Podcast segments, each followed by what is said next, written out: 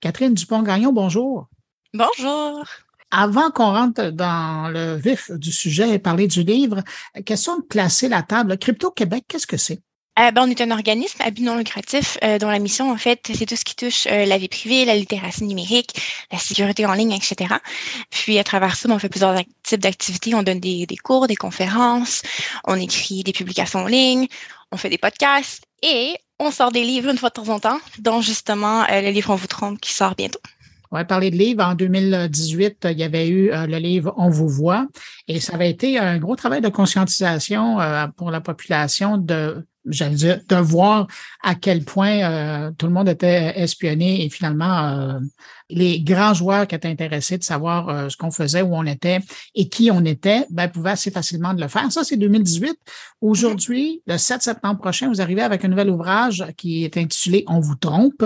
Mm-hmm. Et vous voulez faire quoi? C'est quoi le but de l'ouvrage? Euh, ben en fait, ce qui s'est passé, c'est qu'au tout début de la pandémie, l'éditrice, c'est l'éditrice qui nous a approchés. Donc, c'est pas nous à la base qui a eu l'idée nécessairement, c'est elle qui nous a dit Hey, la gang de crypto, le premier livre, c'est super bien passé, on en parle encore en bien, il est encore utile. Par contre, il y a des nouveaux enjeux en ce moment qui se passent au niveau justement du web. Entre autres, euh, il y avait des campagnes massives de désinformation. On a su ce qui s'est passé aux élections en 2016, par exemple, aux États-Unis. Donc, tous ces, ces mouvements-là de, de réalité alternative, euh, les crypto-monnaies euh, qui prennent beaucoup d'ampleur avec beaucoup, tu sais, il y a des choses à dire positives sur les crypto-monnaies, mais il y a quand même un gros phénomène de, de scam, si on veut, de trucs pyramidales qui sont associés à ça aussi. Euh, puis de, gens qui sont dans une situation où est-ce que tout le monde était isolé, on était tous en panique un peu, on cherche l'information, puis il y a plein de gourous d'informations un peu malveillants qui nous proposent des solutions faciles. Puis euh, voulait en fait qu'on parle de ça, justement dans un contexte de littératie numérique. Euh, fait que c'est comme ça que le livre est venu. Puis c'est un peu fou parce qu'au fur et à mesure qu'on écrivait le livre, on a commencé parce qu'on voulait parler de trucs plus dans le passé. Puis là, ben, la pandémie avançait avec tout justement ce qu'on sait ce qui s'est passé, etc. Euh, qui a culminé jusqu'au 6 janvier avec euh, la prise du capital aux États-Unis, etc. Du capital. Puis on écrivait, puis pendant qu'on écrivait, il y avait de l'actualité pertinente avec ce qu'on qu'on est en train de détailler en fait ce qui se passait. C'est un peu un travail de, de, courir derrière l'actualité pendant comme un an, un an et demi à peu près euh, pour euh, pour écrire ce livre-là. Puis l'objectif final, c'est vraiment d'informer les gens sur la désinformation euh, puis les arnaques en ligne de façon générale. Quand vous l'avez écrit, puis vous l'avez écrit à plusieurs mains, là, je vous présentais comme co-autrice, je pense que vous êtes mm-hmm. six à avoir travaillé. On est six au total, oui. Quand vous avez écrit ce livre-là, j'imagine chacun avait son bout, vous aviez qui, vous, en tête? C'était qui votre lecteur type là, à qui vous vous adressiez? Il fallait vraiment garder ça général, euh, public général. Euh, puis, euh, dans le fond, les chapitres, est-ce que moi, je suis responsable euh, typiquement, moi, quand je les avais en tête, je pensais à des gens autour de moi euh, avec qui j'avais vécu des situations, que ce soit euh, la, bonne amie d'enfance qui m'a partagé des mimes de des informations, puis qui est un peu en panique sur la santé. Qui est en route vers le bureau et qui partage sa réaction sur. Euh, oui. Euh, je pensais à mon ami comme ça, euh, le, le, monsieur, jeune homme qui se retrouve un peu dans le terrier du lapin blanc, si on veut, puis qui se réveille avant que ce soit trop tard. C'est des gens proches de moi que j'avais. Ça peut être des gens comme ma aussi. Tu sais, c'est pas nécessairement des gens qui sont à l'aise avec l'informatique non plus que j'avais en tête parce que je me suis un des trucs qui m'avait vraiment marqué au début de la pandémie, c'est que mes, mes parents me contactaient souvent pour me poser des questions de Catherine, est-ce que c'est vrai ça? Puis une chance que eux avaient le réflexe de le faire. Puis je me dis c'est pas tout le monde qui ont les réflexes de le faire. Puis tu sais même même dans les gens autour de nous, euh, dans l'équipe, il y a des gens qu'on a perdus à des conspirations comme ça où est-ce qu'ils sont tellement allés loin, on ne fait pas les ramener. Fait qu'on se posait des questions justement dans le livre de comment est-ce qu'on ramène ces gens-là? Comment est-ce qu'on les ramène dans la réalité euh, partagée, si on veut, plutôt que la réalité alternative? Comment est-ce qu'on fait on brainwashing, dans le fond, parce que c'est un peu ça qui se passe. Puis, tu sais, c'est la, réflexion aussi autour des algorithmes, la puissance des algorithmes de convaincre quelqu'un, une petite incrémentation à la fois, de comme tranquillement faire des compromis cognitifs, puis se retrouver ben, dans un autre univers carrément. C'est drôle, hein? je vous écoute parler, puis j'ai l'impression d'entendre ce qu'on disait à une certaine époque concernant les sectes. Et là, ah. maintenant, on est en train d'appliquer ça avec euh, les, victimes de la désinformation en ligne. À un moment donné, dans le livre, vous parlez, vous, vous amenez une statistique qui est très forte de Statistique Canada, qui dit qu'au cours des premiers mois de cette crise sanitaire, 96% des Canadiens ont utilisé Internet pour s'informer et ont vu des informations qui soupçonnaient d'être trompeuses, fausses ou inexactes. C'est tous les Canadiens, ça, 96 ben, en fait, c'est un peu un testament de comment c'est omniprésent, les fausses nouvelles. Puis on se dit pas que c'est les gens qui les ont recherchées, c'est que vous Ils sont tombés dessus. Sur son Facebook, on va en voir des fausses nouvelles, tu sais. Justement, c'est mon moment, des fois, que j'étais comme, Hé, hey, maman, c'est pas une vraie chose, ça, c'est, pas des vraies statistiques, c'est des fausses nouvelles. Puis, tu sais, je les vois à cause de ça, tu sais, même si je suis quelqu'un qui fait attention de où est-ce que je m'informe, tu tombes quand même sur ces nouvelles-là. Puis, le danger, c'est qu'elles sont de plus en plus bien peaufinées, de plus en plus, tu sais, avant, mettons, c'était facile de voir un, spam courriel parce que c'était une histoire à d'un prince nigérien obscur, il y avait des erreurs orthographes, ça faisait aucun sens. Mais maintenant, toutes ces arnaques-là sont vraiment bien craftées. Euh, les sites ont l'air légitimes, il y a des designers graphiques qui travaillent dessus, il y a de la correction. Tu sais, c'est vraiment mieux travailler parce qu'il y a beaucoup d'argent qui se fait au travers ça. Tu sais, je veux pas l'Internet, c'est une compétition de regard et d'attention. Puis, ben, tout le contenu négatif va attirer l'attention, right? Euh, si tu es fâché, si tu veux t'astiner avec quelqu'un, si tu es inquiet, tu vas rester, tu es captif, tu deviens captif. Fait que ce genre de site de fausses nouvelles-là, ces, trucs-là qui partagent des informations trompeuses ou juste carrément là, qui servent juste à faire de la bisbille, mais leur intention, c'est de faire de l'argent parce que ça garde les gens actifs, donc ça, ça garde l'attention, donc ça garde les dollars publicitaires. C'est un gros sujet. ah, ben, c'est énorme comme sujet. juste euh, dans ce que vous mentionniez, il y a justement il y a tout ce qui est hameçonnage, mais c'est pas le sujet de, de, votre livre, mais ça aussi, c'est ça pourrait, on pourrait en parler longtemps. Là. Mais ça fait partie de l'écosystème des arnaques en ligne. Puis justement, ces réflexes-là que on en, si vous travaillez en entreprise, puis que des, des cours de sensibilisation à tout ça, les cours justement vont souvent dire, tu sais, comme si tu une réaction émotive trop forte, un courriel, il y a peut-être quoi de louche? Est-ce qu'il y a une urgence? Est-ce qu'il y a un genre, il faut agir maintenant? Euh, tous ces, ces trucs-là, ces pointers-là, c'est les mêmes pointers pour détecter, en fait, des fausses nouvelles. Fait que, c'est interrelié, des arnaques, c'est des arnaques. Le point, c'est de tromper au final. Euh, le point, c'est de tromper pour généralement des des trucs financiers ou des fois politiques, mais tu sais, au final, ça reste la tromperie en ligne, puis il y a quand même une relation entre les deux. C'est les mêmes tactiques, euh, c'est de l'ingénierie sociale, c'est les mêmes pistes de solutions pour les repérer. Je vous ramène dans le livre. Euh, à un moment donné, je trouve ça intéressant, vous faites, puis c'est un bon chapitre, ça, vous faites la nuance entre la misinformation et la désinformation. Puis ça, c'est intéressant. Ça revient à l'exemple que vous donniez de quelqu'un que vous connaissiez. Il y a des gens qui ont fait de la désinformation, ben, mais à quelque part, bien malgré eux. Oui, mais dans ce cas-ci, c'est ça, c'est la mésinformation. La différence étant, euh, c'est l'intention qui compte, en fait. Euh, fait brièvement, si, si, mettons, ma maman partage par erreur euh, un truc qu'elle a vu de quelqu'un de confiance, puis que ça, c'est une nouvelle fausse, ma mère fait pas de la désinformation, elle fait de la mésinformation. C'est différent parce que, tu sais, elle, elle le sait pas. Elle croit sincèrement que c'est vrai, donc elle partage avec la meilleure intention du monde cette information-là parce que, tu sais, mettons, dans les zones livres, on parle d'un médicament là, qui, qui est un peu euh, publicité de façon négative pour pousser un médicament naturel pas approuvé par Santé Canada. Puis, sais, la personne qui partagerait ça, sincèrement, c'est parce qu'elle aime les gens autour de elle, puis elle veut être sûre que personne ne soit en danger, puis elle le cru sincèrement à l'annonce. Versus la désinformation, c'est vraiment des campagnes organisées, que ce soit par des agents étatiques ou des agents commerciaux. Hein, ça peut être aussi euh, du dark PR, ça existe aussi. Puis, euh, le point, c'est de les gens qui écrivent les nouvelles savent pertinemment, en fait, que la nouvelle, elle est fausse, mais il la propage dans le but de convaincre d'autres gens de cette fausse nouvelle-là. Puis, euh, tu sais, ça, c'était, ça, entre autres, elle est inspirée d'un article qui était linké, en fait, qu'un un whistleblower, au milieu de la pandémie, à peu près, un peu après que le vaccin soit sorti. C'est un jeune homme, en fait, qui était reconnu pour être un growth hacker, puis il avait été recruté par une firme, justement, de marketing pour manager un site de nouvelles naturelles, entre guillemets.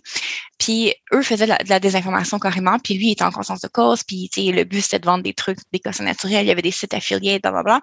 Puis lui, il poussait de la grosse convention anti-vaccin, alors que dans les faits, le, le dude est vraiment comme pas anti-vaccin du tout. Là. C'est le point, c'était, lui, il avait juste un objectif commercial en tête, puis il faisait sa job. C'était juste une job.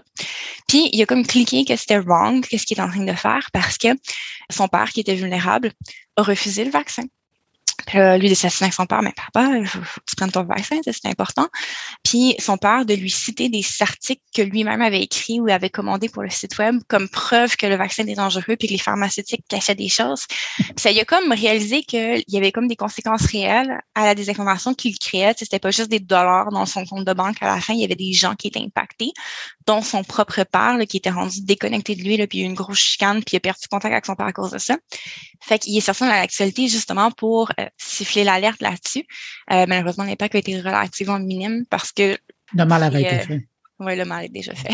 Mais c'est comme quand même une histoire flagrante, je trouve, qui représente un peu la différence entre la désinformation puis la misinformation. Puis il y a aussi un élément, et ça, ça sort clairement dans votre livre, c'est tout le facteur des données, des données mm-hmm. générées, euh, des données qui sont étudiées, qui sont programmées, qui sont utilisées par euh, les GAFAM ou les, les groupes mal intentionnés pour euh, nous faire voir des choses. J'aimerais ça vous entendre là-dessus. Ben, en fait, il faut partir un peu de Cambridge Analytica, qui était comme le gros scandale, est-ce qu'on sait qu'il y a eu une influence sur les élections américaines parce que les gens avaient, les enfants, à partir des données collectées sur Facebook, avaient pu avoir des profils psychologiques très profonds qui avaient, qui avaient été développés. Puis, c'est, moi, je suis une ancienne personne de marketing, justement, où est-ce que je faisais juste des campagnes marketing comme ça. Puis, comme c'est fou la quantité de choses qu'on peut cibler. Puis ça, c'était euh, plusieurs années à ce point-ci, fait que j'assume que c'est encore plus avancé maintenant. Mais déjà, à l'époque, c'était effrayant. Puis, cette expérience-là en marketing, c'est une des raisons pour lesquelles j'ai passé en cybersécurité, en fait. De justement la outrance que j'avais par rapport au fait que, mais ben, voyons, comme on collecte des choses sur les gens, tu sais. Euh, c'est ça l'affaire, c'est qu'en travaillant des profils psychologiques très avancés sur des gens, on peut déterminer sur quoi ils vont être vulnérables, c'est quoi leurs trigger points. Puis à partir de ça, on peut bâtir des campagnes de vraiment le niching très, très, très pointues pour manipuler les gens psychologiquement. Ça, il y a plein d'études scientifiques qui démontrent qu'on est relativement facile à influencer comme, comme personne humaine. Tu sais. Je me rappelle une expérience que entre autres, il avait exposé des gens, mettons, à des termes négatifs. Puis après, il avait regardé comment les gens avaient réagi. Puis, tu sais, le test, c'était d'aller faire chercher deux autres personnes dans un corridor pour leur dire, ah, c'est à ton tour. Puis, dans le fond, c'est euh, le, la personne ne savait pas, mais les deux personnes étaient en recherche, un, des chercheurs faisait partie de l'expérience. Puis euh, les gens qui avaient lu des textes négatifs versus des gens qui avaient lu des textes neutres ou positifs étaient beaucoup plus brusques dans leur façon de dire comme Hey, c'est à ton tour. Ils attendaient moins longtemps, ils interrompaient plus facilement, le ton était beaucoup plus sec, il y avait vraiment une différence. Fait que juste avoir été exposé à des termes négatifs. Fait que là, sachant ça, on sait aussi que Facebook a répété ce genre d'expérience-là sur des gens en, testant les fils d'actualité, en mettant des petites nouvelles plus négatives, voir comment les gens euh, marchaient. Ils ont essayé de jouer dans les relations des gens, hein. choisir deux personnes qui ont des profils psychologiques un peu différents, puis voir s'ils peuvent réussir à briser l'amitié en les faisant se débattre dans les commentaires. C'est des tests que Facebook a fait. Là, aussi, il y a un autre whistleblower qui était sorti là-dessus. On en parle un peu dans le livre d'ailleurs. Euh, fait que, donc on pense à quel point c'est facile de manipuler les gens, si on veut, euh, émotionnellement. C'est pas tant dur de se dire que tu choisis des gens qui sont, mettons, un peu... Euh, on veut parler plus à droite parce que, je veux pas, dans l'actualité dernièrement, c'est vraiment la droite alternative qui a fait beaucoup couler d'encre. Il y a d'autres d'autres enjeux dans d'autres sphères politiques, mais on va, on va, on va focuser sur celle-là pour aujourd'hui. Euh, ou est-ce que si, mettons, tu sais, quelqu'un est un peu centriste, tendance droite, puis il croit beaucoup en l'individualité, beaucoup dans le fitness, ben là, tu peux aller jouer sur des trucs un peu là, de, de choix individuels, de santé, puis tu peux les, les faire glisser doucement là, dans, dans le, les pensées mainstream vers des trucs un peu plus de d'extrême. Puis la pente de radicalisation, là, elle est quand même euh, étudiée, là, puis euh, il y a plein, plein, plein d'études qui démontrent comment il y a de la radicalisation qui peut s'opérer sur toutes les plateformes YouTube, Facebook, etc. Puis c'est les algorithmes qui collectent ces données-là en sachant exactement qui on est, qu'est-ce qu'on aime, qu'est-ce qui nous fait réagir, qu'est-ce qui nous fait poser, où est-ce qu'on regarde les, publicités, quand est-ce que quand il y a une publicité, on la regarde un peu plus, etc. Puis chaque micro-décision qu'on fait comme ça sur chacune de nos plateformes sont collectées. Rajouter à ça que les sites se parlent entre eux, partagent les données, vendent à des tiers parties, il y a des tiers parties qui collectent, etc. Ça fait qu'il y a des écosystèmes géants de données qui nous connaissent peut-être mieux qu'on se connaît nous-mêmes. D'ailleurs, il y a beaucoup d'histoires cocasses là-dessus sur Internet où est-ce que justement des gens qui se rendent compte que TikTok avait deviné avant eux qui étaient gay, par exemple, parce qu'il leur proposait du contenu justement LGBTQ, puis là, ben, ils se rendaient compte, mais voyons, pourquoi j'ai juste ça, puis la réflexion de ah, oups, ok. Euh, pareil avec les gens qui se rendent compte que dans le fond, ils sont d'un trouble ADHD depuis des années, puis finalement, c'est parce que l'algorithme était comme hey, t'as clairement un problème. Puis là, ben, la personne se rend compte qu'effectivement, elle fit le diagnostic. Puis, je veux pas, c'est un peu ça. Fait que, les algorithmes savent des fois un peu avant nous. Il y a des cas aussi de, de, de femmes qui sont qui reçoivent des, des, paquets cadeaux comme quoi félicitations pour ta grossesse puis ils savaient même pas encore qu'elle est enceinte. Euh, puis c'est carrément juste l'algorithme qui était comme ah elle a googlé telle chose elle a fait tel truc. Statistiquement parlant c'est probablement ça. Puis justement avec le big data puis l'intelligence artificielle qui devient de plus en plus smart, de plus en plus euh, capable d'analyser de façon profonde les choses avec les learning machines qui vont justement développer des patterns puis apprendre d'eux-mêmes. Ça fait que ces données-là vont devenir de plus en plus faciles à exploiter, de plus en plus faciles à comprendre. Puis déjà, on a un problème justement de comment les gens se font manipuler rapidement. Ah, fait qu'on a un gros challenge devant nous pour la littératie numérique puis la vie privée, justement, puis apprendre aux gens à se défendre contre ces choses-là, qui est quand même un des gros objectifs du livre comment se protéger, comment protéger nos proches aussi. Euh. Ben, ben c'est ça. On a comme une responsabilité à prendre en main de se protéger. Et d'ailleurs, vous donnez des outils. Je vais, revenir là-dessus après. Mais ce, qui est clair aussi dans ce que vous dites, c'est qu'il faut protéger ses proches euh, vulnérables. Euh, d'ailleurs, euh, vous l'avez mentionné quelques fois, on salue votre mère si elle écoute. Mais donc, c'est ça, il y a beaucoup de gens qui, à qui on pense pas nécessairement quand on pense à l'Internet, l'utilisation de l'Internet, mais ils le font maintenant. La pandémie a accéléré d'ailleurs, un peu fait disparaître la, la, la, fissure numérique. Là, tout le monde maintenant utilise l'Internet, mais il y a des gens à qui on pense pas quand vient le temps de parler de désinformation. On va penser à eux quand on parle d'hameçonnage, mais la désinformation, on y pense pas nécessairement. Et donc, vous, vous attirez l'attention là-dessus. On a tendance à, penser automatiquement les personnes plus âgées, mais c'est pas nécessairement vrai non plus. Euh, dans mon expérience, j'ai brièvement enseigné dans un, niveau collégial euh, avant la pandémie, justement. Euh, puis un des trucs qui m'avait vraiment marqué, c'est à quel point les jeunes, on parle Z de très jeunes, ne savent pas se servir d'un ordinateur dans ma classe, c'est un problème fréquent où est-ce que... Un téléphone, oui, mais un ordinateur, non. Exactement. Fait que, mettons, je leur disais, OK, il faut que vous m'envoyiez le travail par courriel, mais il n'y avait pas la compréhension de comment passer l'ordinateur. Fait qu'il se l'envoyait sur son téléphone, puis après, il me le réenvoyait par courriel. C'était quand même cocasse un peu comme situation. Puis ça démontre que, justement, tu sais, la littératie euh, technologique, ça n'a pas nécessairement rapport avec le nombre d'heures qu'on passe sur les réseaux sociaux. On peut passer 36 heures euh, sur trois jours, là, comme 12 heures par jour, let's go sur l'Internet, puis quand même pas nécessairement bien comprendre ce qui se passe derrière. Puis justement, de, de lever le voile un peu derrière qu'est-ce qui se passe nos, nos écrans. Parce que, on voit, on voit les façades, on voit l'user face, etc. Puis c'est facile de, de comprendre ça. C'est fait pour être facile d'usage, ces plateformes-là. Mais qu'est-ce qui se passe derrière? C'est ultra complexe. Puis de lever le voile vers ça, c'est une bonne façon justement d'éduquer les gens à, à, à, se préparer et à se protéger mentalement, si on veut, là, de justement toutes ces tactiques de manipulation.